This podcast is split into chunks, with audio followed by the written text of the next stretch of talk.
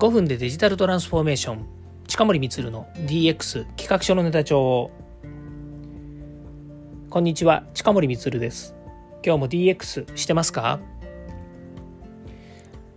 さて今日はですね、えーここのとこずっと講演とかですねセミナーとか、まあ、あの立て続けにですねやっておりましてで今いろいろですねまた新しい資料をですねこうネタを仕入れたりとかそれから新しいですね、えー、テーマに向かって、えー、取りまとめをしたりとかっていうことをやっています。まあ、これからですね秋口、えー、そうね来年の2月ぐらいまでにかけてですね、まあ、いろんなところの講演とかそれから、えー、コンサルとかですねセミナーこういったものがすごく目白押しなんですよね。で、えー、私自身はですね、まあ、実際にこう地ならしみたいなものなんですよね。例えば DX デジタルトランスフォーメーションを推進しましょうと言った時には各企業によってですねこうデジタル化したいという思いもありますしまた今以上のですねその IT の投資だったりとかそれからシステムの入れ替えっていうことを考えている人もいますし必ずしもみんながですねこう目的を持っているんですけど DX デジタルトランスフォーメーションというですね、まあ、本質的な部分に行くかどうかっていうのはなかなか違ってですねそれぞれの会社それぞれの思い、えー、まあ、そういうものがですね、えー、あるので、まあ、そういう意味でこうでなければなりませんという話をするつもりが全くなくて、まあ、できれば、えー、こういうことがあるといいですよねと。皆さんのお知恵の中にこういった新しい視点を持ちましょうみたいなものをする地ならしのようなね、まあ、そういう地ならしって言ってるのは地面を鳴らすみたいなね、まあ、デコボコしてるところをですねこう、えー、きれいに整えてあげるというようなところに、えー、押してですね、まあ、そこに種をまくとですねまた新しい芽が出て、えー、育っていくということで、まあ、余計なものを排除するようなねざわついた心をね、えー、少しでもまあ、えーすっきりとさせてあげたいななんて思うそういう立場なんですよねだから、えー、1日6時間とかね1日8時間とかえー、2日間連続で講座とかねそういったものっていうのはやっぱりプロの先生にね任してやっていただくっていうのがいいなというふうに思ってるんですけれどもまあ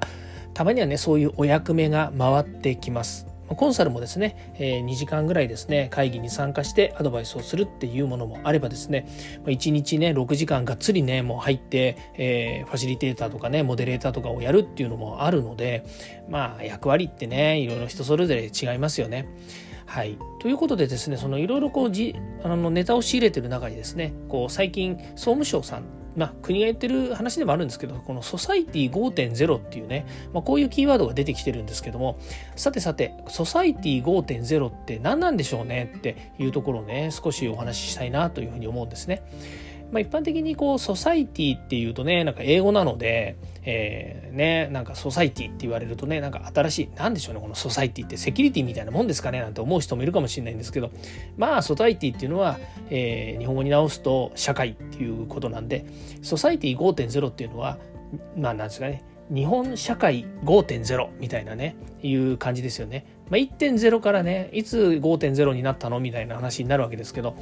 まあ、簡単にと解き解きほぐす、えーまあ、かいつまで説明するとですねソサイティ1.0というのは狩猟の時代ですね。えー、まあね、コンプライアンスに引っかからない程度に言うとですね、マンモスをですね、追っかけ回して槍でついてたりということで、まあ、狩猟ですね、狩りをしてた時代ということになるわけですね。で、今度、えー、人がですね、こう、まあ、いわゆる狩りっていうのはですね、こう、えーと、動物ですからどんどん動いてるわけですよね。で暖かいとこから、えー、寒いところまでですねいろんな動物がいるんですけれども大体、まあ、あの寒いとこから暖かいとこに行くとですねいろんなものが取れるということになるわけで今度その、えー、人間の人の営みっていうものを考えるとですね定期的にこう取れるものっていうものをですねこう、えー、やっぱり育てていかなきゃいけないということで、え、例えば家畜を飼うとかですねそれから畑を耕すってこれはね農耕の時代っていうふうに言われてるんですね。まあ、人間はある一ところに定住してですね、まあ、そこで暮らしを持つというふうなことをし始めるわけですね。えー、放牧してないんですよねあ。自分自身を放牧せずにですね、やっぱり固定的にやっぱりどっちそのその場所にですね、えー、住んでいくということになるわけですね。で、えー、今度ソソサイティ3.0というとですね、今度工業の時代というふうに言われています。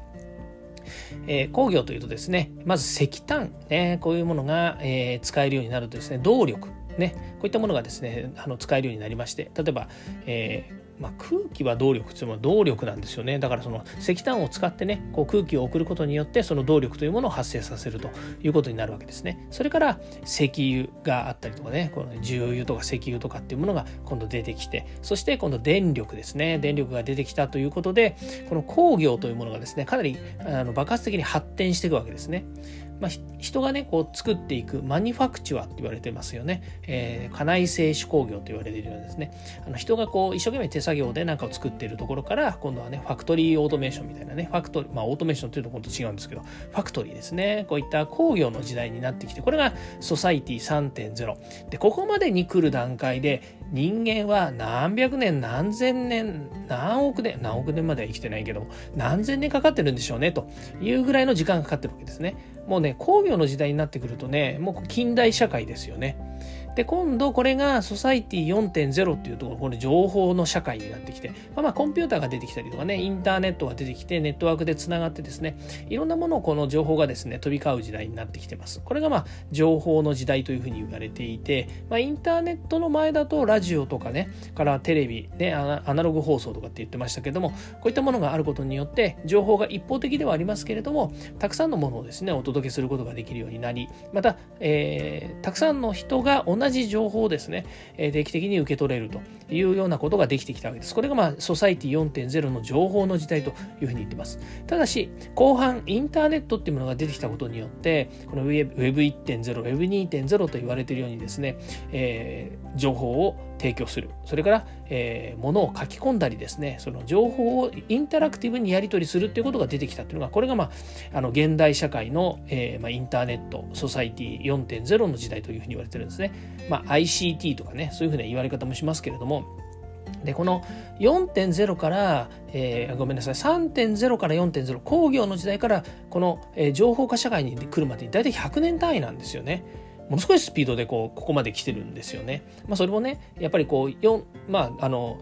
3.0の時にね電気とかねそういったものは水道ガス。まあ電気ですよね。電気ができたことによってその電気で動かす電子的な、えーまあ、いわゆるハードウェアってものが動かせるようになったので、まあ、それがですね、えー、今度、えー、コンピューターとなってですね、えー、4.0の情報化社会インターネットというところに来たわけですね。で今度これからですね今4.0が現代現代社会だというふうに言ってるとですね今度は新たな社会としてソサイティ5.0っていうのがやってくるんです。やっとソサイティ5.0これがね、どのくらいの単位かというとね、まあ、約10年単位ぐらいですよね。もっと早いかもしれないですね。ものによっては5年単位ぐらいでやってくるかもしれないですね。例えば、インターネットの社会の中でも今度あの通信ですね携帯電話モバイルっていうものがあった時にですねモバイルまあ、いわゆるその3え 3g とか 4G、これはね、あの、ジェネレーションっていう方なんですけどね、え、3G の電波から 4G の電波になって、4G の電波から今 5G の電波になってるんですよね。で、5G になることによって、もうこの、えー、低遅延とかね、えー、から多接続とかね大容量とかっていうふうにもう電波の、えー、電波の使用の使,、まあ、使われ方ですよね使われ方がすごくこう飛躍的に伸びるというふうに言われているわけですね。もっと言うと、えー、その中に含まれるデータのやり取りっていうのがね、えー、頻繁に、データをですね、まあ、細かいデータをですねたくさん送れることになるので情報量っていうものがものすごくたくさんになるわけですよね。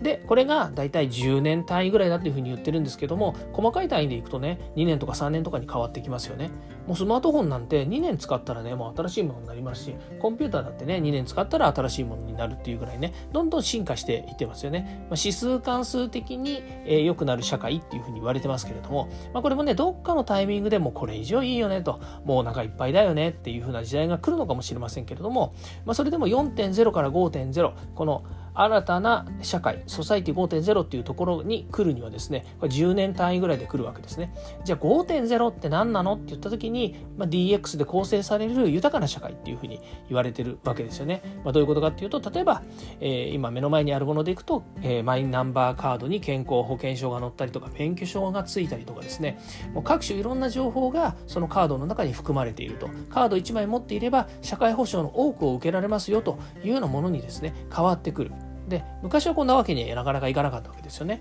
あの区役所とか市役所に行っていちいちねあの手で書いて申請してみたいな感じでで受け取るものも受け取るものでなんかね、えー、コピーをするんではなくてねあの一生懸命手書きで書いて戻してくれたりとかねこういったものもあったわけですよね。まあ、そういったものがもう役所に行かなくてもですね、えー、例えばコンビニエンスストアであるとかそれからインターネットで情報が取れるとかですねもうそういう時代になってきてる。でしかも、えー、横串にですねいろんな情報をですねスマートフォンで全部一括で受け取れるっていうことになりますとこれまた便利ですよね。まあ、そういうようにですね、まあ、今後の社会がよりですね発展的によりですね豊かな社会になれるようにこの技術テクノロジーが下支えをしていくということになるわけですね。まあ、その中で技術だけ発展してもしょうがないですよね。技術だけできてもやっぱりサービスにならないわけでそこにやっぱり人の英知というかね新しいこうね、えー、取り組みというかね今まであったものを捨てて捨てて捨ててですねで新しいまあ土台を作っていくような、まあ、そういった活動がこれからどんどん進んでいくとそれが5年から10年単位で動いていくということになるわけですね。そうすると、まあ、人生100年時代私が例えば100歳になった時、まあ、100歳になった時という言い方変ですね、えー、あと何十年かしてですね100歳になる時にはですねこの5.0これがねもう6.0になってるかもしれないし7.0になってるかもわかんないんですけどもそういうですね進化した、えー、より良い社会がですね待っているということに楽しみを覚えるわけですね。はいまあ、こういうようなですねいろんな資料をですねこれ総務省さんが、えー、持ってるような資料っていうのもありまして、まあ、分かりやすいのもあるんですよね。なのでそういうものをですね、えー、かいつまんで分かりやすくですね皆さんにご説明をしていくような、まあ、そういう資料作りとかをね今作ってあのやってるわけですね。まあ、そうするとですね当然ですけどただ、えー、その資料を持ってきてですね説明するんではなくて、えー、まあ、いろんなねあのテキスト付け足したりとか、えー、持ってきたりとかですね、まあ、いろんなことをしてこうやってるわけなんですけれども、ま、それにしてもですねこの何て言うんですかね文明社会っていうんですかねあの分かりやすく絵に描いてね皆さんこう作ってますよね。ほんと素晴らしい、うん。まあ、でもねあのこういう新しい情報とかをねキャッチアップしてで分かりやすい形身近な形でですね皆さんにお伝えしていくっていうのも私の役目の一つかなというふうに思いますのでまたどっかでですね見かけたら是非声をかけてくださいということで今日は終わりたいと思います。はい今日デンソサイティ5.0による、えー現代と未来みたいなね少しお話をしましたけれども、えー、講演会ですとねこういうのをですね、まあ、50ページから100ページぐらい作あの使ってですね皆さんにご説明をしたりとかというふうにしています。このねスライド1枚だけでも10分ぐらい喋れるので、うんうん、1日喋るのはまあそんなに苦でもないのかなというような気もします。ということでこれで終わりたいと思います。近森光でした。ではまた。